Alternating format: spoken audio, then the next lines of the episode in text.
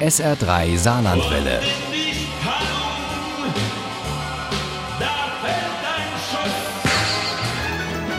Der Krimi-Tipp. Heute geht es mit unserem SR3 Krimi-Tipp ab auf die Insel. Auf eine der Nordseeinseln, eine kleine, aber ganz feine, nach Pellworm. Mit Krabbenchanson, dem ersten Kriminalroman einer gewissen Lilly Andersen, deren Name zwar sehr nordisch klingt, die sich aber auch hier in der Region bestens auskennt. Uli Wagner nimmt uns mit auf diese Reise. Lilly Andersen. Was so norddeutsch klingt, ist die Kombination aus dem Nachnamen einer einst berühmten Sängerin und dem Vornamen einer gebürtigen Saloyerin, Liliane Skalecki. Die hat sich unter ihrem Geburtsnamen Liliane Fontaine mit ihren Frankreich-Krimis einen Namen gemacht und startet nun eine zweite Krimireihe.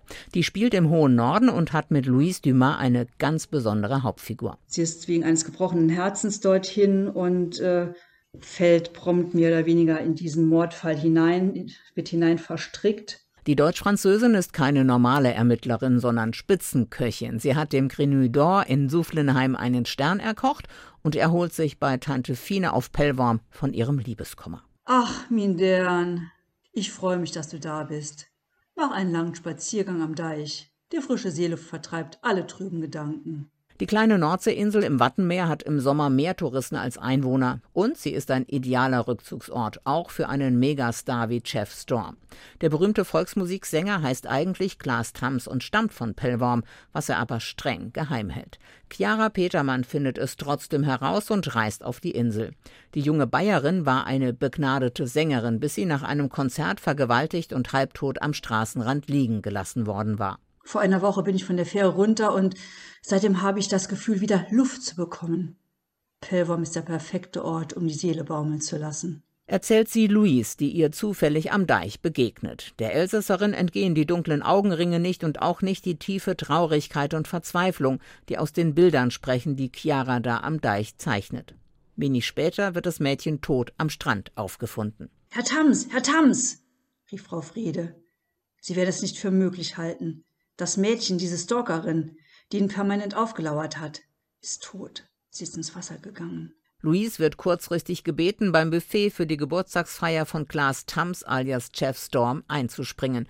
Und weil in Chiaras Zeichnungen auch eine vom Haus des Megastars war, nimmt Louise Dumas diesen Ad-Hoc-Auftrag an. Sie hofft, dass sie so mehr über die Verbindung zwischen Chiara und dem Megastar erfährt. Aber bei Sinja Frede, der Haushälterin, beißt sie auf Granit. Kennzeichnen Sie bitte alle Gerichte, in denen Sie Krabben verarbeiten. Hatte Klaas Tams nicht selbst vorhin davon gesprochen, er habe Probleme mit den Porren? Ja, Herr Tams höchstpersönlich. Und wenn er nicht sieht, was auf dem Teller ist, kann es tödlich für ihn enden. Das Geburtstagskind besteht trotz seiner Allergie darauf, dass auf seinem Buffet auch Porren angeboten werden, wie die Krabben auf Pellworm genannt werden. So macht Louise zum Beispiel Reiskugeln mit Krabben. Die sind auf dem Buffet doppelt gekennzeichnet, damit auch die, die einen zu viel hinter die Binde gekippt haben, noch erkennen, dass da Porren drin sind. Nicht nur die gehen weg wie die sprichwörtlich warmen Semmel, doch bevor Louise das Dessert freigibt, ruft Sinja Frede sie um Hilfe. Was aus der Entfernung wie Erbrochenes ausgesehen hatte, waren Reiskörner. Sie sprang auf. Das konnte doch nicht wahr sein. Klaas Tams hatte von den Reiskugeln mit der Grabbenfüllung gegessen. Und nun war er tot. Grabbenchanson. Schon der Titel verspricht Frische und Leichtigkeit. Dieser Krimi von Lily Anderson hat Temperament und Charme, wie Louise, die Hauptfigur, die alles mitbringt, was eine gute Ermittlerin braucht. Neugier, Empathie, Lebensfreude und Hartnäckigkeit. Grabbenchanson das ist Urlaub im Kopf und der gelungene Auftakt einer vielversprechenden Reihe.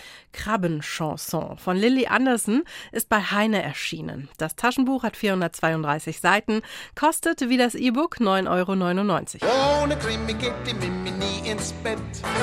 Für Mimi und andere Krimi-Fans. SR3 Saarlandwelle. Hören, was ein Land fühlt.